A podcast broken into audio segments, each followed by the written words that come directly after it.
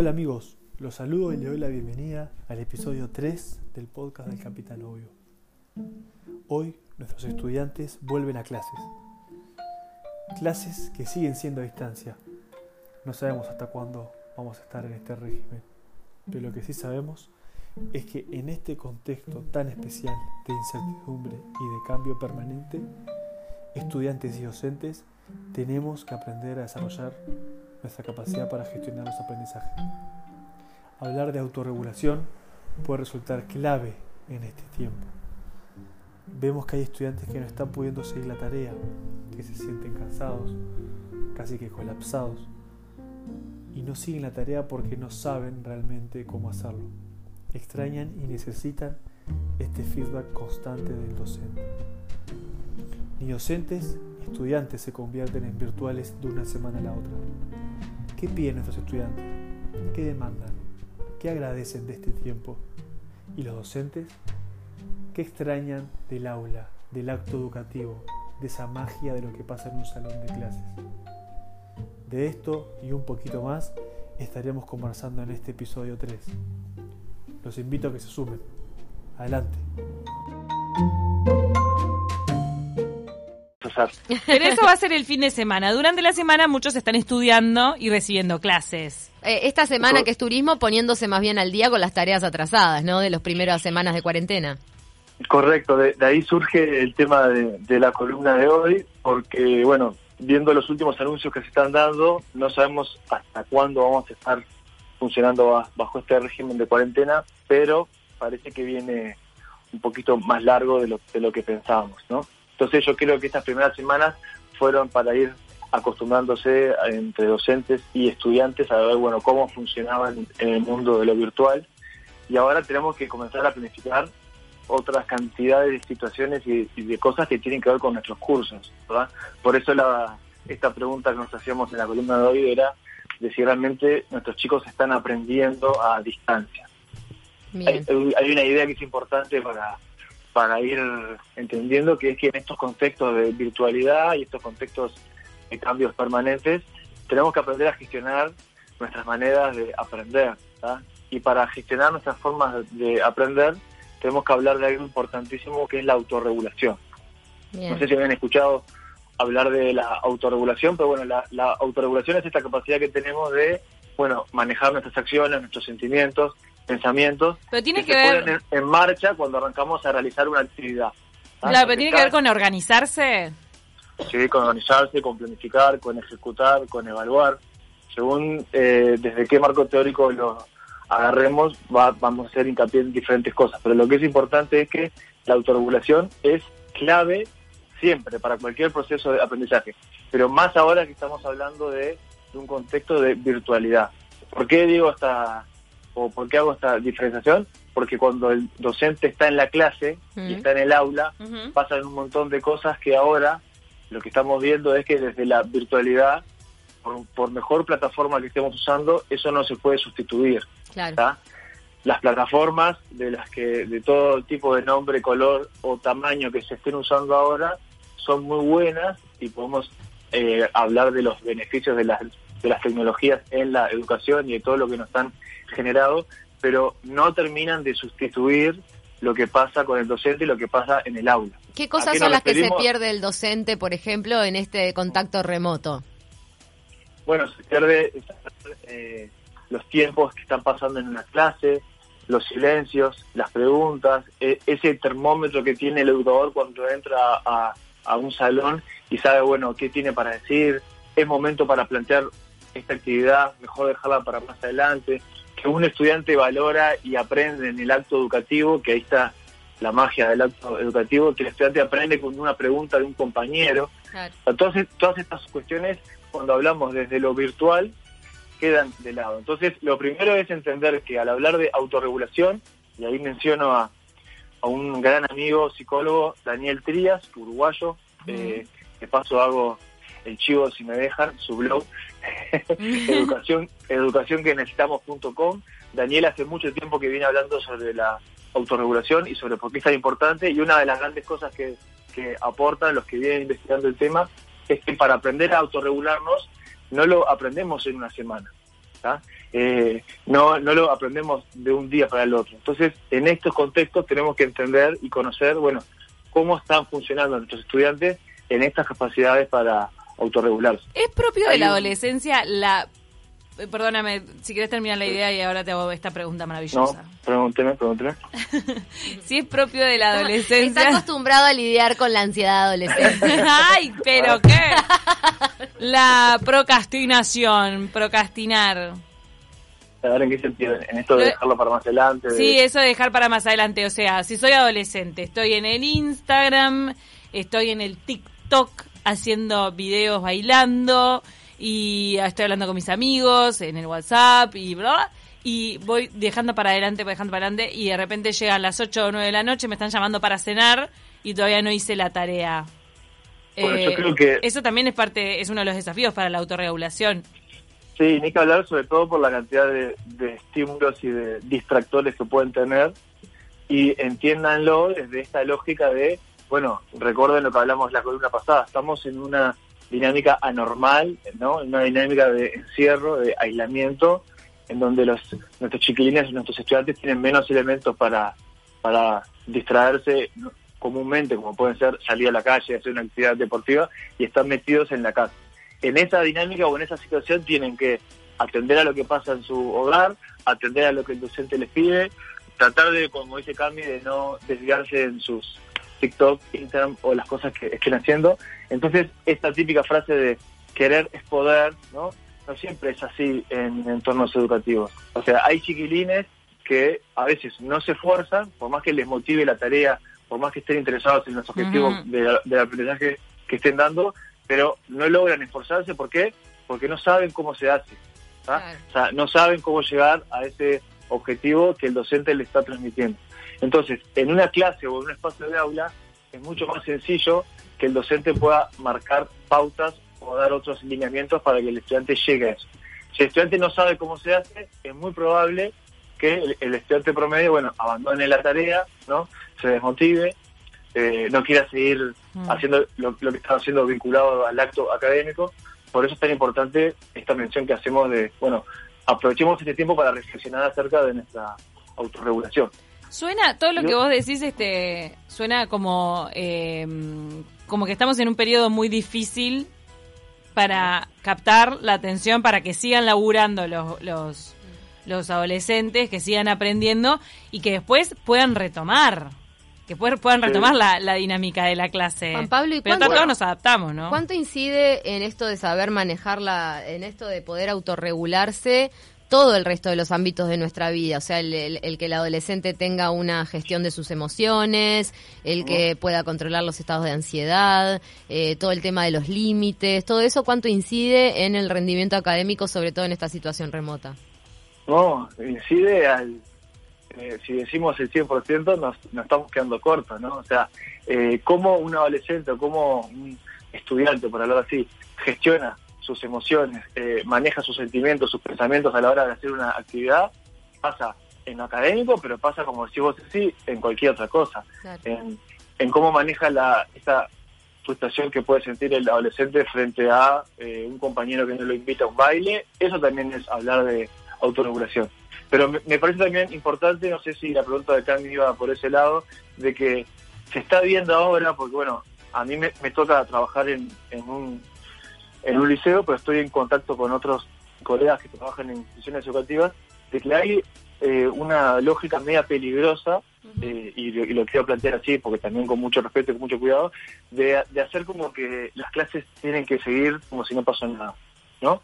Esto es puede ser peligroso entender que desde lo virtual las clases avancen y sigan y sigamos hablando de los cursos como si como si estuviéramos todos metidos en la misma clase.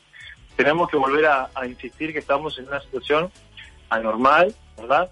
Y, y, y por qué digo que esto es tan peligroso? Porque el docente está preparado y, su función, al hablar de, de lo mágico de ser docente, es intercambiar con un otro y atender a las situaciones de un otro.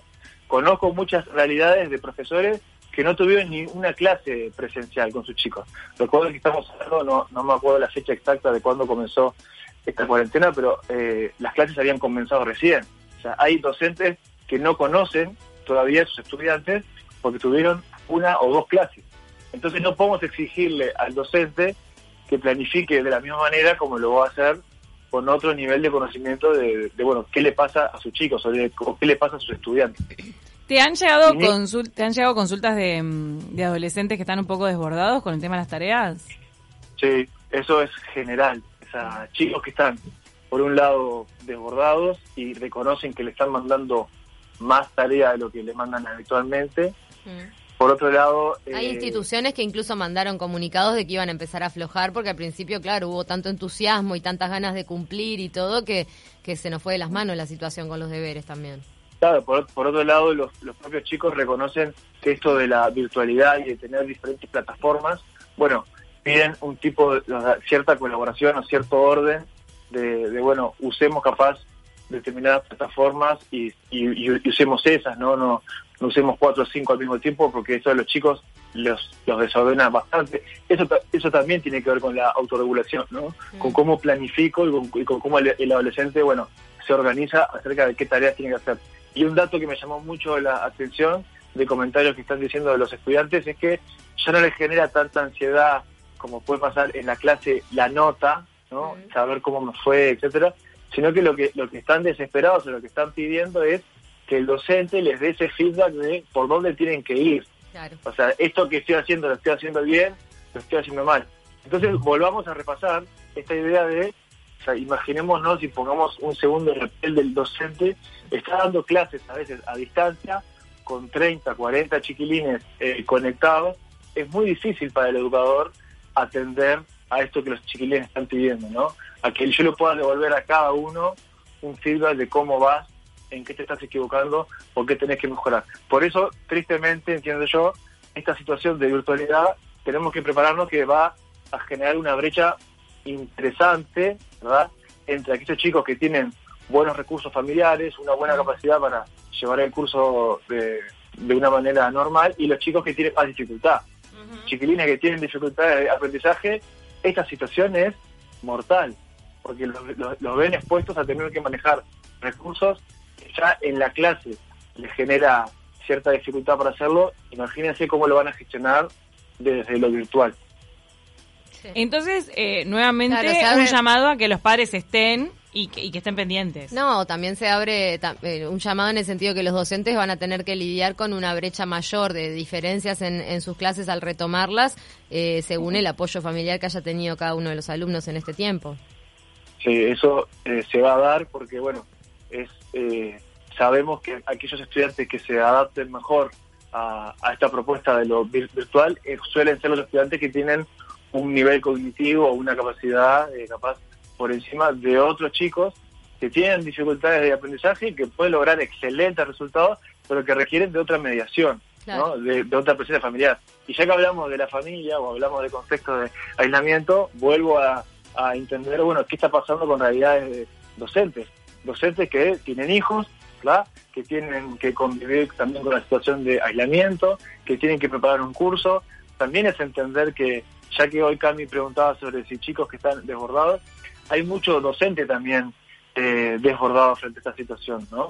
Eh, exigido capaz por este por este mensaje de que las clases tienen que seguir como si nada haya pasado. Bueno, los docentes también tienen que adaptarse a su situación familiar, a, tener que atender a sus hijos. No es casualidad que eh, maestras y educadoras fueron en, Argentina aquellas primeras que, fueron haciendo un planteo de, ciertas quejas o ciertas situaciones para ir modificando en esta virtualidad. ¿Por qué? Porque se, vieron que eran un montón de casos de, situaciones de madres solas que tenían que seguir adelante con su casa, con su mm. familia, y que a, a eso tenían que sumarle, bueno, llevar adelante un curso y hacerlo rápido. Imagínense lo difícil que Ay, por Dios, a esa mujer le explota la cabeza. claro. Eh, UNESCO sacó, por ejemplo, recomendaciones, ¿no? Para, bueno, cómo eh, fomentar este trabajo a distancia en pleno COVID. Algunas que son importantes tener presente para repasar, define el tiempo de, bueno, cuánto puede durar una unidad de aprendizaje en función de qué, de esta capacidad de autorregulación que tienen los alumnos. Entonces, si hablamos de primaria, bueno, no puede ser una clase más de 20 minutos. Si hablamos de nivel de secundaria y calcularle 40 minutos. ¿Qué pasa? Conozco muchos liceos, acá públicos y privados en Uruguay, que están haciendo jornadas de, de 8 a 3 de la tarde, eh, con algún recreo en el medio, por supuesto, pero están haciendo jornadas como si nada hubiese pasado. Eso también es eso también es cuestionable. No, No, porque Eh, aparte una tener- cosa es estar eh, 40 o 45 minutos en una clase con gente alrededor, que vos haces una mirada, Claro. que qué sé yo, y otra es solo enfrente a un computador, eh, tantas Claro. horas en tu casa, claro. Exacto. Nos Por manda... eso, por eso, a eso es que eh, insisto en esto de, bueno, al hablar de, de la autorregulación como esto de, bueno, hay una planificación, hay una un control de, de lo que yo estoy haciendo, hay una evaluación. Aquellos chicos que, te- que tengan mejor desarrolladas estas habilidades, en esta lógica van a tener mejores resultados. Juan Pablo, te voy a meter en un brete. Mm. ¿Puedo? Antes de despedirnos. Sí, justo, y, justo que no estoy ahí, me meten en el brete desde acá. A ver, si sucediera que las clases se postergan de forma presencial hasta después de julio, hasta septiembre, como está diciendo alguna gente, sobre todo en Montevideo, ¿sos de los este, docentes o especialistas que trabajan cerca de la educación que considera que este año debería darse por perdido? por perdido. Eh, no, no, es una buena pregunta. Si me preguntas así rápido, la noción de darlo por, por perdido, Bueno, no es perdido totalmente, pero ¿no? te digo que arranques de nuevo en primero liceo, arrancaste este año, bueno, todo el mundo arranca de nuevo en primero. Ponele. Claro. No, yo creo que podemos, eh, a partir de ahora, y por eso me, me gustaba hacer este este parate en, en las columnas para hablar de esto, eh, arrancar a ver, bueno, si vamos a acompañar a nuestros estudiantes desde la virtualidad, ya no es mandando mandando tarea y ya no es haciendo como que el curso avanza como si nada. Mm. Capaz que una de las opciones que tenemos que hacer, Ceci, en eso es, bueno, definamos qué objetivos queremos que nuestros estudiantes eh, aprendan y tengan incorporados en este año de COVID-19, ¿no? Bueno, Mm. para poder en agosto o en septiembre evaluar esos contenidos. Otra de las opciones que podemos hacer es podemos estirar un poco el año electivo, podemos usar tiempos capaz que se usan eh, de fin de año, que comúnmente los usamos para rendir examen, usémoslo para agregar más semanas de clase. Creo que hay otras alternativas para, para dar antes de decir, bueno, perdimos el año y el año que viene arrancamos todo de nuevo. Y cortito para responder, per- eh, perdón, Sí. Chopo, porque nos tenemos que ir a mm, nos tenemos que ir a la tanda. Perdón, pero nos manda Amalia, dice, creo que se trata de falta de pedagogía que viene arrastrando de- que se viene arrastrando desde mucho tiempo atrás. Claro, Bueno, queda más que a la vista. eso es lo que decía, claro, que la, autorregula- la autorregulación eh, depende mucho de cuáles son y cómo son nuestras prácticas educativas. Y no es algo que se, que se va a enseñar de hoy para mañana. Esto es para reflexionar acerca de, bueno, cómo estamos enseñando a nuestros estudiantes. Bien. Bueno, Si muchísimas gracias. Les dejo, les dejo Sí. Cami, yo siempre les dejo y les leo algo. Ah. Les voy a leer este men- mensajito breve que un colega educador genio, Manuel Varela, uruguayo también, vamos a darle para adelante a los uruguayos, me mandó este mensaje. Se los leo rápido y nos vamos. Dale. Dice, "Pro- profe, profe, no es lo mismo que estar en clase. ¿Cuándo cree que vamos a volver? Me escribió hoy una alumna. La magia está en el aula, dijo una amiga. De esas maestras de profesión y de alma. La presencia y la mirada, la maravilla del acto cotidiano de entrar a un salón de clase y percibir cómo están hoy, si se puede trabajar fuerte o si es mejor aflojar un poco y dejar que el diálogo fluya. No hay tecnología que sustituya el pulso de la comunicación de cuerpo presente. La mano levantada, la participación espontánea, la mirada perdida, el juego de preguntas, respuestas y risas son hilos que tejen ese encuentro maravilloso. Nos necesitamos mano a mano. El amor siempre es presente. Tal Muchas cual. gracias, amigas. Muy bueno. Wow, pronto. Muy bueno. Realmente. ¿Qué dijiste ahora cuando estábamos aplaudiendo?